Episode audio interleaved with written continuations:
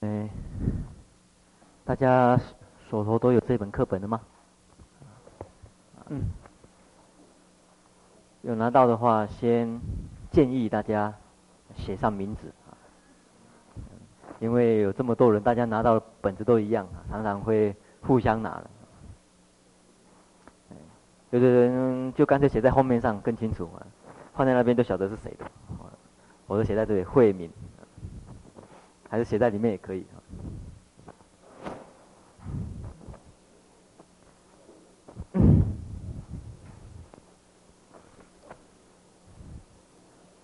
这次也是念佛会啊，跟大家结缘这本书啊。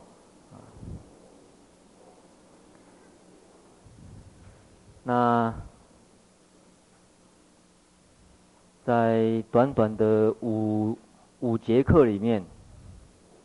说要把这本书全部讲完，好像有一点太贪心了啊。但是我们是希望啊，有两个目标就好了。一个就是先告诉大家怎么去看这本书，方法，阅读的方法。那这样子的话，很多细节或者有些地方没办法讲完，但是大家学到方法了，晓得怎么去看。而且这个方法还可以让大家去熟悉怎么去阅读一个很比较严谨的所谓学术著作，学术性的著作。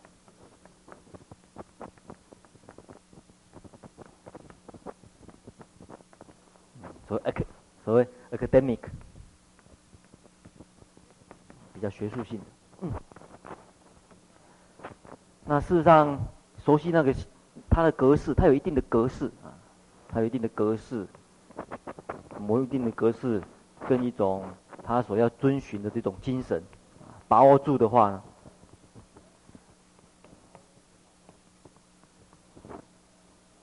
那基本上不是会有太大困难啊。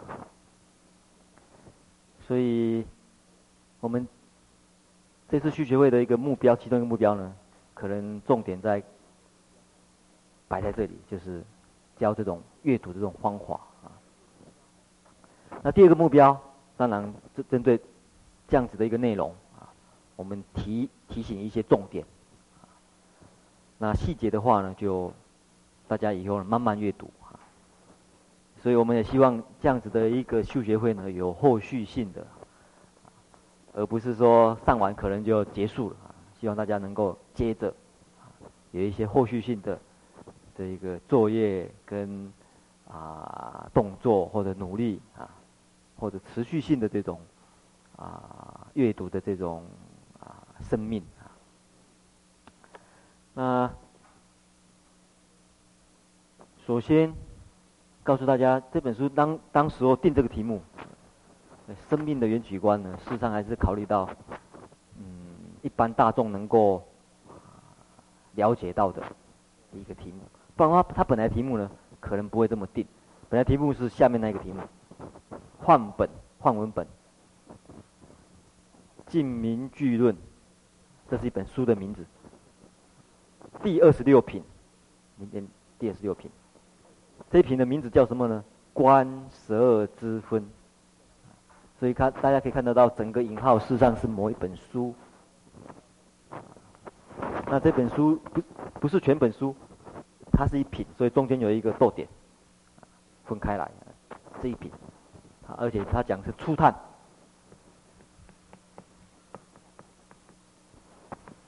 他讲的是初探，为什么呢？因为一般做研究来讲，啊，学术性的研究来讲呢，大概有几个步骤。第一个步骤是很基本的，算是很基本的一个步骤，所以它称为叫初探。什么叫很基本的步骤呢？就是。需要把历史或者文献上面的问题解决。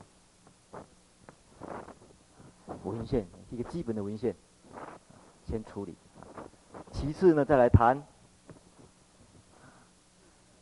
谈你的啊呃，譬如说你怎么去诠释它，诠释。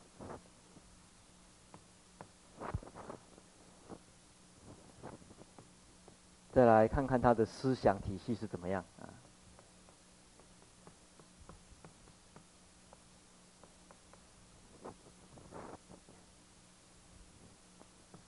这前世呢，主要限制在比如字句或者章节。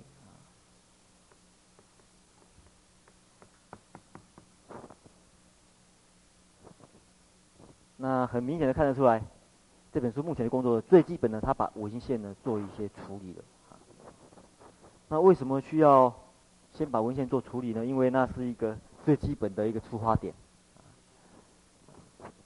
就好比我们看佛经一样啊，你对经典，那是一个很基本的出发点。经典是一个很基本的出发点，然后有注解家加以诠释。有各家各家注解加以诠释，后来发展出来一个思想体系。譬如说，我们现在看所看到的天台宗，天台宗是一个思想体系，但是它这个思思诶思想体系是经过几家的人的诠释。譬如说，最先慧思大师啊，他的诠释，他他怎么诠释呢？他根据什么呢？根据《法华经》，他有他的根据，他根据《法华经》。慧师大师，还有嗯智者大师啊，他们的诠释，这诠释有包括，大概有两大类的诠释，一种是语言上文字的文，语言文字的，一种是实际上他们实践上面的，或者讲明显一点，行为上面的诠释，他本身去做了。因为最后归结到那这样子的一个语言文字、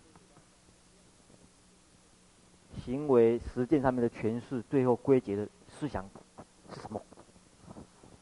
但是天台宗它的基本文献还是从《华经》开始啊。华严宗，华严宗它也是一个大的思想体系，但是它最后归结的基本文献是什么？《华严经》，然后有很多注解从。诶，初祖开始，二祖到达五祖成观的时候，他总大成、总集大成，成为一个博大的一个思想体系。大家想一想，净土宗也是一样，净土宗的基本经典是什么？啊啊，归结到最后，净土三经，再紧再加上。什么？一论，有时候再加上什么？三经一论再加上一个什么？变成净土五经的是什么？啊，还有加上一个大师之辩或圆通章，啊，会这个，它有个基本经典，但是这些基本经典历来有很多注解家去注解，然后最后呢，也有人去整理他的思想，整理几列的思想，所以。大家发觉大概都是这样子的一些这个步骤，这样子的一些步骤，发展步骤。那同样的，因为这样子一本书啊，大家一看看一下，诶，我们先看一下它的格式啊，一般的格式都是如此啊。先我们先分辨的，这页码有两种，有两类的页码，一大类的页码是用。两边星号，大家看到没有？这个都是不是本文的部分，就是目次啊、序言呐、或者列语表。真正本文是从什么地方开始呢？本文的这个页数呢，又从第一序说开始呢。这这真真正的第一页，本文第一页是从这里开始，从这张开始，是不是？啊，第一序说这里。应该是这里开始，对不对？为什么呢？大家有没有注意到，一翻过去，第一页就是第三页了，是不是？大家找不到那个一嘛，对不对？为什么呢？因为在这个出版方面，这一个也算一页，所以一二，第三页这样，是不是哈？一开始是本文真正本文点，所以它的页页码是这样子，然后。这个，它有序序序言的页，所以我们等一下讲页数的时候，大家注意一下啊，是本文的页数。我在讲页数第几页的时候，大家不要搞混，在讲前面的页数还是后面的页数啊？这个先首先要先约定俗成一下，先把一些约定啊，这个也就是一般在编排啊出编辑书籍的时候一个基本的这个呃区分法。习惯上，习惯上本文页数就一用一般的阿拉伯数字啊。那假如是非本文的页数，习惯上用什么？啊？啊？罗马罗马数字对，所以你们有时候翻翻，呃，一般的书，它用一第一页，呃，第二页这样子罗马数字，或者用小写的，一、二。我们现在看的是，哎，我们先。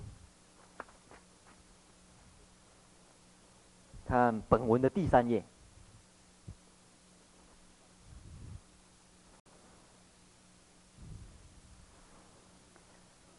我们有说明过，你要做历史文献的探讨，所以它叫做初探，所以它安排呢，基本上先有一个叙说或者叙论，啊，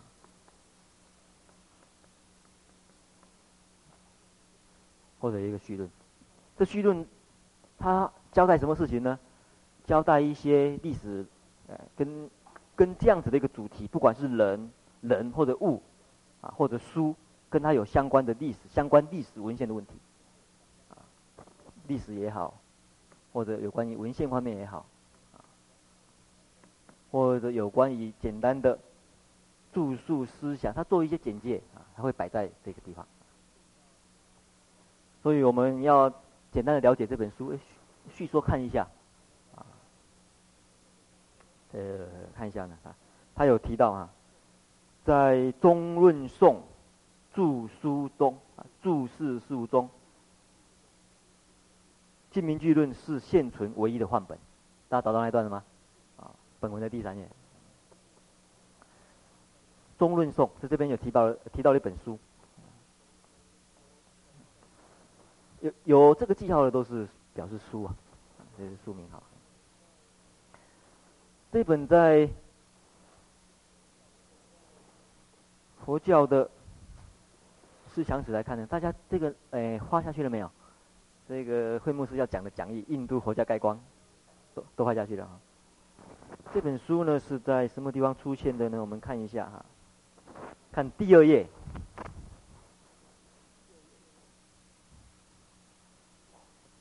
第二页的第四段，啊，他把它分成初期的慧牧师的分法是用初期大乘佛教跟后期大乘佛教来分的哈。四点一的地方，找到没有？四点一的地方是不是有一个叫中观派？啊，根据中根据空的思想，中观派之主龙树主要著作就《中论》。就这本，是就是谈的就是这本。这本我们看一下，这个讲义的最后一页年表。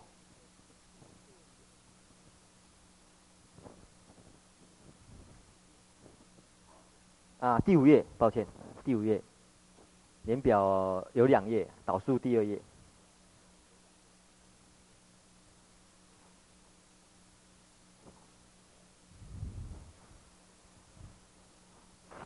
年表第五页啊，有一个稍微靠右手边有一个写大乘兴起，找到了吗？找到了吗？啊，然后有一个中观学派，然后接着有一个龙树一五零到二五零，他的出生年代的推断啊，这是推断的推断，应该大约是一五零到二五零，找到了吗？就是指这一位人物啊，所以配合配合年表看来，诶这。他龙树菩萨啊，大概在历史上面的定位，啊，他的出生的这个年代大约是这样子，相相对在大概是在我们中国啊，是什么时候呢？或许是汉末啊，三国之初这样一个的。那在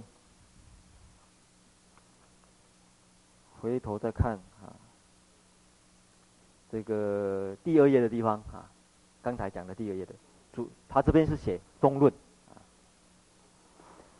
那事实上，这本书呢是宋，它是一个宋文而已，中论宋，事实上是宋文，不是完全的论啊，不是很完全的论，因为照印度。一般来说，他论的这个写作方法呢，会有两种混合，颂跟长行文。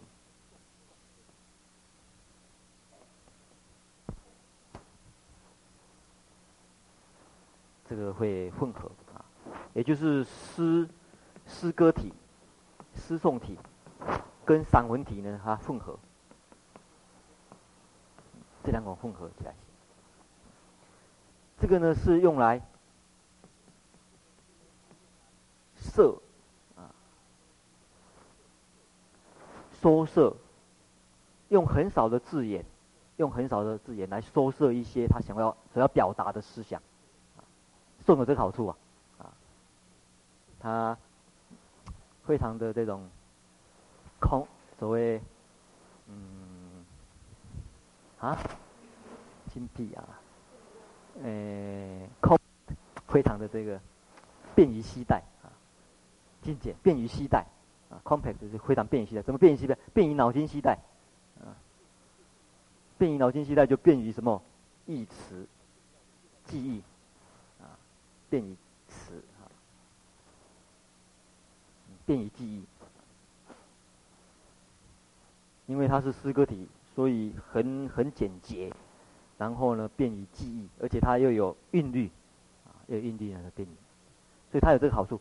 但是它的好处也是它的缺点，啊，因为太精简了看不懂，呃，那怎么办呢？就用这个来配合，用散文体呢加以注解，啊，注或者释，这用来注释。所以这两者混合的文体呢，是相当的这个理想，啊，非常的理想，正好可以互补他们所所能够传达的讯息的优缺点，啊，因为事实上你要保一种思想，大概有两个模式，大概有两个思考模式，一个是说摄，一种是收摄，说说摄是性的一种学习，另外一种正好是相反，要发散出去。所以这种呢就便于说摄，这种注释呢它就便于开展。这同样一句话，这句话出来，等一下会出现的诗颂，哎，这句话啊怎么把它分解演绎？所以这两个方向，这两个方向呢能够让，能够让你对某一件事情呢，会造成很好的了解。啊，比如说，哎，我们随便举一个人，这个人你怎么了解他？先站起来，这有一个人啊，很了解他。我们最最基本的从什么地方开始？啊？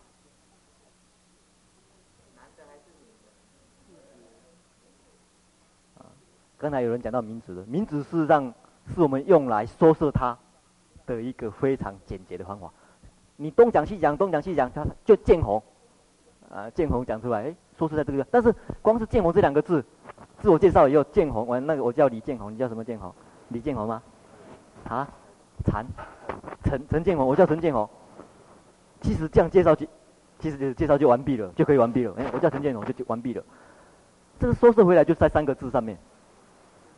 但是你要真正要还要还要还要再了解这个人的话，还要什么问他是出性性别应该可以看得出来了。呃。问他的出生地啦，什么啦？问他的学经历背景啊，问他的嗜好啊、喜好啊，这些都是开展式的，可以可以可以问到无量无边，甚至是可以写一本书，啊！但是写一本书，最后最后你要说说他回来还是陈建宏，还是三个字陈建宏。但是，请坐，请坐，抱歉让你站太久了啊。但是，陈建宏这三个字是他妈妈跟他取的。是不是有是不是有可能完全代表他？不一定啊，啊，不一定，因为这是先天妈妈给他取的，他妈妈的期待曾经好，但是他不一定是这样子啊。所以在后天后天的时候呢，我们会再给这个人一个什么一个非常简洁的一句话来说说他。你大哎，大家有没有注意到这件事情？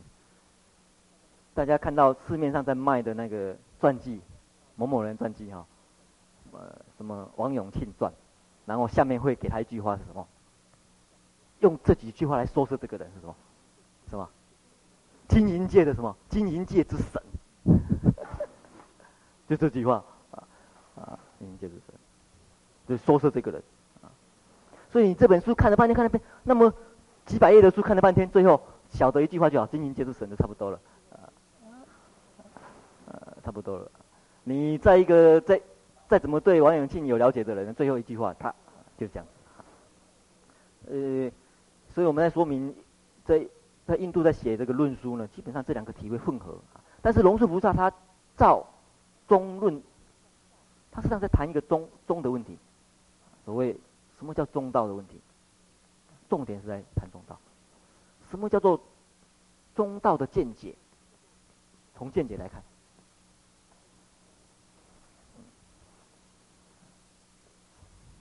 一个中道的见解是什么？一个正确的见解，这个“中”是代表正确，讲中正啊，“中”是有思想有正确的意思啊，“中”是有思想有正确的意思啊，正确的见解，因为怎么样？它相对于错误的见解，相对于边见，只有抓到一边的见解，偏偏颇的见解。所以，他整部论事实上重点在显示一个中。那这样子的一个这样子的一个论呢，被人家称为叫所谓中论。那事实上，他只有宋而已，他没有写长行，就过世了。所以后来有很多注解家，有很多注解家就来写注解这一本，这本论。有哪一些注解家呢？我们看一下啊，不晓得这个这边有没有列出来。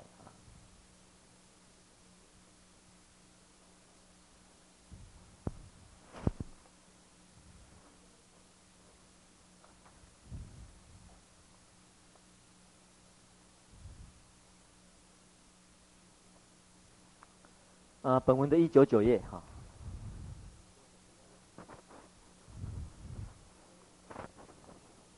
这本文的一九九页为什么排排列在这地方呢？因为刚才有说明过了哈。这个做一个译注的书，译注呢，译注的这种功夫呢，基本上是属于文献学的这个范围。我对这样一个文献，因为我手头拿到的是一个原点。是一个梵文原点，梵文本，或者是一个梵文本，它的原点是一帕，我手头拿到的是一个范文本啊，这样子一个东西我也看，这个没有学过范文的看不懂，其他非范文，呃国家的人文化背景看不懂，所以第一步怎么办呢？一定要。需要把它翻译，需要把它注解，然后呢，再做比对的功夫呢。因为其他相对的这个文献到底怎么样啊？所以我们摆在比对的书里面啊。这边有提到哈，呃，根据印度中论颂的注释说，书呢达有十十十数之多了，但是现存的只有七个啊。其中青木青木的解释，青木这。诶，后面括号都是它年代啊，A.D. 三零零到三五零，这个诶推断的年代啊。那接着它下面有一个注解啊，像一，大家看注解，这边所引的青木的存没年代呢，是根据谁的推论啊？还是根据哪本书啊出来？它是姚秦啊，青木是哈，然后姚秦鸠摩罗什呢，他在。弘始十一年的时候呢，他把它译出来，所以鸠摩罗什他所翻译的中论，事实上是包含着青木的注解，青木青木菩萨的注解，除了龙树以外，这是很早的这个传本。那这也是我国三论中首义的基本经典之一啊。这三论宗从这边开展出来。后来亲辨，这也是印度的一个论师，他也有在做注解。唐朝啊，有一位印度的法师，他也翻译过。他这本注解书名字叫《波若登论》。因为按照亲目诶亲辨的看法，他认为，他认为中论呢，事实上是在谈一种般若的智慧，谈般若的智慧啊。我们刚才讲见解，他是从智慧去想，它是一种般若智慧，般若是智慧的意思啊。那他说这个智慧好比灯一样，智慧灯，般若灯，他用这个来作为他注释的名字。这本注释是名的。接着还有一位就月称，他推断的啊、他推论的年代大概六零零到六五年啊，六五零左右。他年代其实跟玄玄奘法师蛮接近的啊，就是净名句论啊。那我们再会停一下，您看一下这个年表啊，年表的最后一页，第六页啊。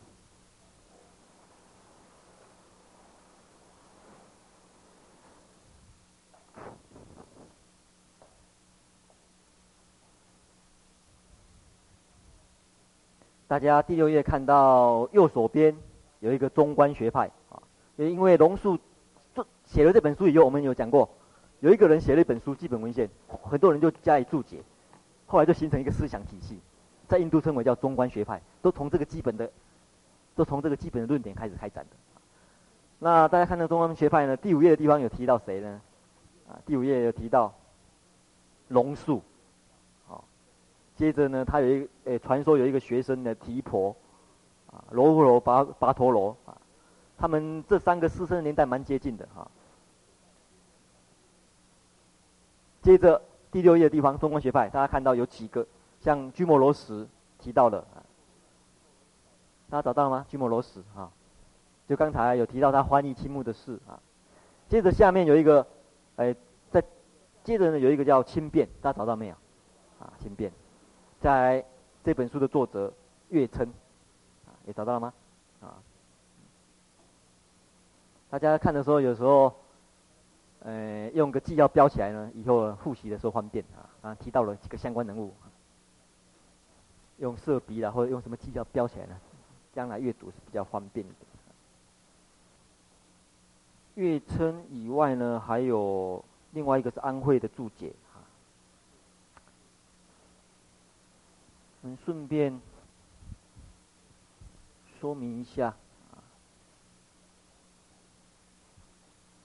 轻便的注解呢，它叫《般若灯》，《般若灯论》。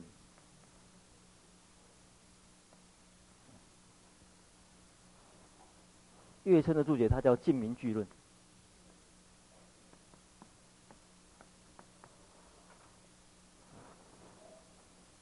原因是。因为轻便，哎，他有写了《波罗登论》，他对龙树，他对龙树菩萨，请看一下这一份补充讲义的第第二页。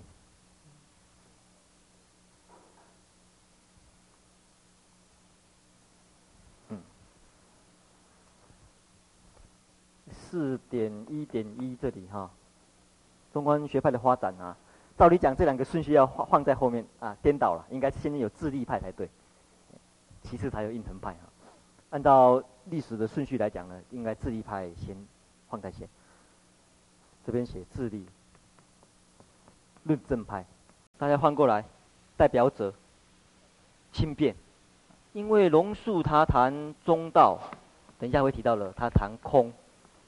用空来说明佛教的重要思想，但是对于这个空，你怎么来论证呢？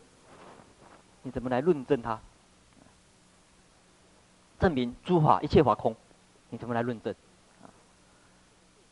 那轻便的做法呢？它是，它是按照所谓积极论证的方式，他也举出为什么啊他会用中举出主张出来啊为什么空的主张，然后说明原因，用这种，然后用比喻很标准的、很标准的印度逻辑的这种方式，很标准的印度逻辑的论证方式，来论证为什么空啊自立，他是他会立，他认为。所谓谈空的话，认为谈空的话，就跟空就空这个这个思想本身呢，事实上可以可以建立逻辑论证的这种形式出来。这是轻便的想法，而且呢，他认为这个是相当积极的论证，就提出主张了。为什么？但是。月生菩萨啊，接着啊，他认为这种方法，这样子的方法呢，可能不太合乎龙树的精神，对于空论讨论的精神，因为他认为空应该应该不是不是有一个空可谈，所以差别在这里。这个轻便他认为空有一个空可以谈呐、所以他可以积极的提出空的论证，但是月称认为这样子谈空，好像并不是很合乎龙树精神。空并不是有一个空可谈，而是怎样子呢？而是应该用另外一种论证方法。这边回回过来的，就是第二页应成呃应成派，称为应成，或者称为归谬论论证派。应成派呢，比较属于一种消极论证，他是这样子反面说的。假定假如不是空的话，应该会变成什么问题出来？应成派的这个这个名称就这样：假如不是空，反过来讲了，他不是直接来谈空哦，不是来直接说明很积极的凸显空。他反过来讲，假如不是空的话呢，应该会变成怎么样呢？阴沉应该会变成怎么样？应该会变成有问题，有什么问题产生？假如不是空的话，会有这个问题，会有这个问题，会有这个问题，会有这个问题，然后间接的让你了解，应该是空吧。所以对于空的讨论呢，大概有这两个，哎，那个不同的主张，或者不同的角度。而月称他认为这样子的一个角度比较正确，比较合乎龙树的看法，因为不是有一个空可得。啊空在于破执着，啊，所以反过来讲比较好，啊，所以有时候从某个角度来讲，有点像在画月亮一样。有的人要画月亮，积极的画月亮，这个月亮就是这样子啊。有的人画月亮是反过来画，是怎么画？画旁边的，这个、这个、这些都，然后月亮就是这个，就是这个。他他认为月亮画不出来，呃，是这样子画的比较好，或许是有这样子的一个啊比喻，它两个差别不一定。用这个什么，这这个叫什么？呃，什么风月托月，啊，浮云托风月，红红是不是有这个字啊？拱啊，啊？啊，不是不是不是不是不是不是不是，这个托月，工业啊，嗯算了算了啊，归命证，所以他认为，认为中论里面的句子，中论的里面的句子应该用这样子来注解，才能够非常的非常的清净而且明亮。才不会又造成另外一种误解。他认为这样子做的话，反而会造成另外一种误解。这个会造成混乱，啊，造成反而思考上面混乱，没办法静又明。所以他这本书的注解，事实上《静明句论》呢是针对针对这本书来的。他说：“你那样那样子的注解方法，反而会引起思辨上面的，反而会有思辨上面的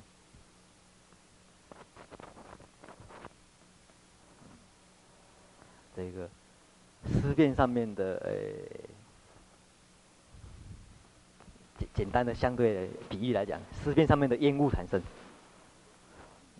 有有烟雾的话，这个这样子的一个义理所显现出来的这个中论句子呢，就没办法尽明了。因为认为，因为他认为空不是一种思辨上面的问题，没办法以一般逻辑的思辨来讨论它。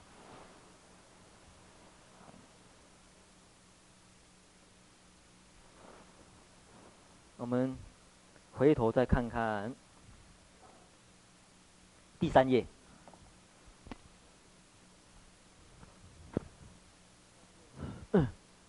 第三页，这里提到了啊，刚才有说明过哈，他是佛要以什么什么，然后认为他是中期中观归谬论证派的主将。为什么呢？他除了就龙树的中论颂做注释以外，更一方面批批判。批判轻便以维护佛护的论证方法，佛护的论证方法就是这种方法，就是自力论证的方法。啊，抱歉抱歉，对，他批判，抱歉，他批判轻便，然后维护佛护的归谬论证方法啊。因为佛护的这个佛护的注释书呢是很早期的，比较早期的注释书，早期的注释书并没有用质地论证。派的方法呢，来讨论，维护它作为归谬论证派的代表作啊，也是非常重要的注释书啊。那我们目前现存的汉译的中论颂的注释书呢，大概都属于中观和瑜伽行派还没有明显对立以前的论述的这个作品啊。至于中期后期中观学派呢，像月称等的著书呢，到目前为止呢，还没有中译本，还没汉译本。所以，呃，这个变成可以讲说是到近代呢，才有人啊，中国人才有机会呢接触到这样子的一个啊注解书。为什么呢？因为这个梵文本事实上是在呃接着呃下面有讲啊，就《净名句论》呢，除了梵文本以外，但是它有翻译成西藏西藏的译本，所以西藏人对月称呢非常清楚。啊西藏人对月称非常了解，而且特别是西藏宗喀巴这个系统，基本上是以月称的思想为般若学或者智慧学的主流。啊这个这个传承，大家有机会看看《菩提道次第广论》啊，他谈慧学的地方啊，慧学的部分，或者所谓诶止观里面的观啊，毗婆舍那的部分，基本上都是月称的啊这一个思想在里面。大家看同样传统，像这一回达赖喇嘛，他来台湾演讲。达赖喇嘛本身就是西藏佛教黄教的传统为主流的，就宗喀巴这个系统为主流。所以你问他，当记者在问他说：“你平常的修行是怎么样？”他说：“我平常修行呢，再怎么忙忙忙，最简单的至少我每天会修行什么空性的观察，空空性的观察。怎么做空性观察呢？”那基本上是依于中论所说的，有几个角度啊，有一些基本的角度在。所以事实上，月称的这一个思想主流人影影响啊整个西藏佛教啊。现现况就现况来讲，那黄本呢是十九世纪才被发现，在尼泊尔发现，那很多学者也研究哈。那最先把黄文本，因为黄本找到了说是贝叶，那你这个贝叶需要整理啊出来呢，后人比较容易研研究啊，怎么整理呢？你需要把它诶、分分章节、分段落，然后呢再加上一些校对的校订的啊校订的这个功夫啊，跟其他的西藏西藏版本校对啦。或者跟其他相关的这个本子，哎，校对，因为梵本找到的时候呢，有好有好几个啊，有的是写在纸上面的，A 本 B 本的，啊几个本子缩写起来对一下，有什么差异点？那所以我们也是一样，第一个先对原点的，我们我们的处理是希望把它不是用梵文写的，梵文写大家看不懂，把它罗马化，罗马数字化，把它音转写出来。所以在原点篇呢，第一个先把它转写，大家看一下。原点篇的话呢，是从二十一页开始，这个是原点的部分，转写成罗马化，大家至少还可以读得出来。杜巴达桑嘎，就这样子念。帕利克夏，十二支前面是十二支，观十二支，名为观十二支。第几章？第二十六章。那这个是就我们就这样整理了，整理以后，这是基本的文献啊，原来是这样。然后呢，大家看一下，就加以译注。大家请看译注的话，就是七十三页，第十三页完全就是对着前面的，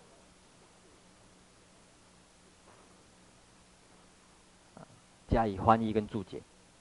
第二十六品，观十二支分。找到没有？一开始，所以这个都是一句一句都有对下来，啊，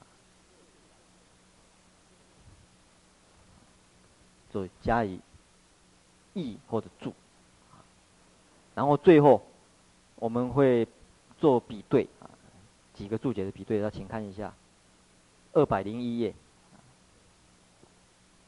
二百零一页我们找找出四本，四本的比较代表性的这个注解呢。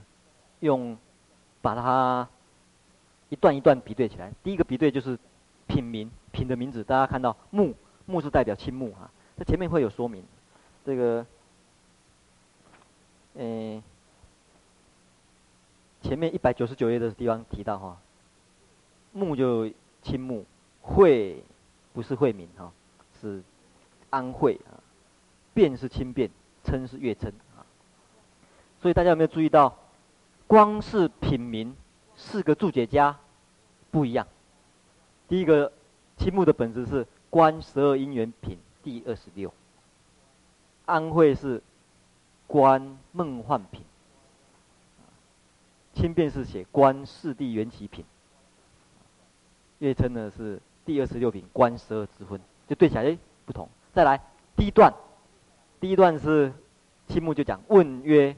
如以摩摩诃言道说第一谛，我今欲欲闻说声闻法入第一道。这是青木的第一段注解。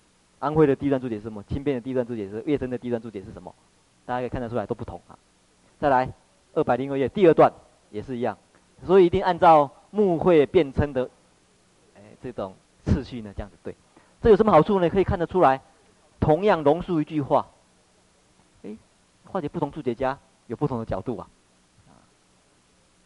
所以这样子的一个整理是非常方便，人家对这样子一本，呃，虽然是短短的一篇啊文章而已，非常清楚的啊，从各个角度呢可以去了解。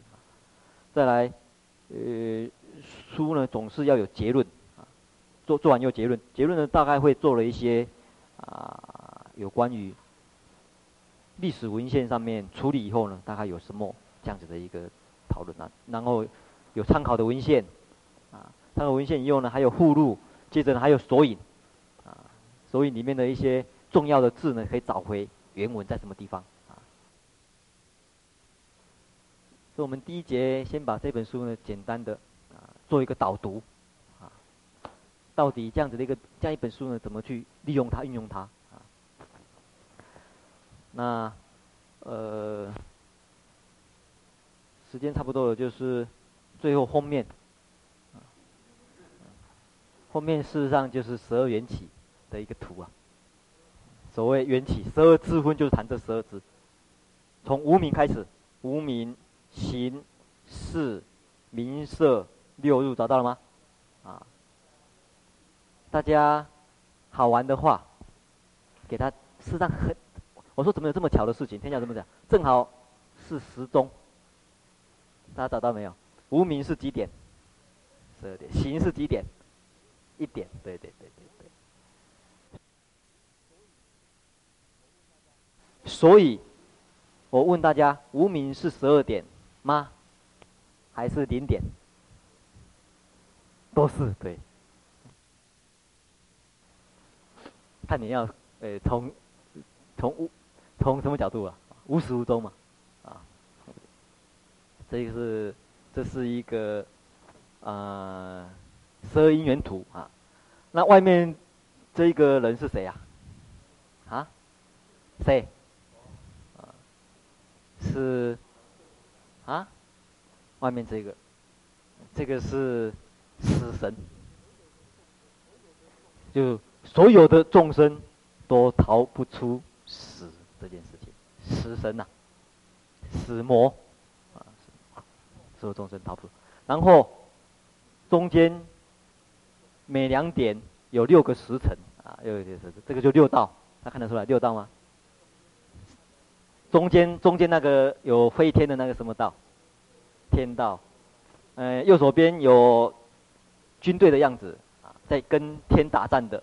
修罗啊，呃，右手边，哎哎，应该左手边，左手边有修道人呐、有什么人呐、这些人道啊，人道的呃下方是畜生，天的相反，地狱，天堂跟地狱正好相对啊。修罗再下来，下方是什么？恶鬼，然后中间有三个野兽。三种野兽，猪、鸡、蛇，啊，正好是代表三毒，贪嗔痴。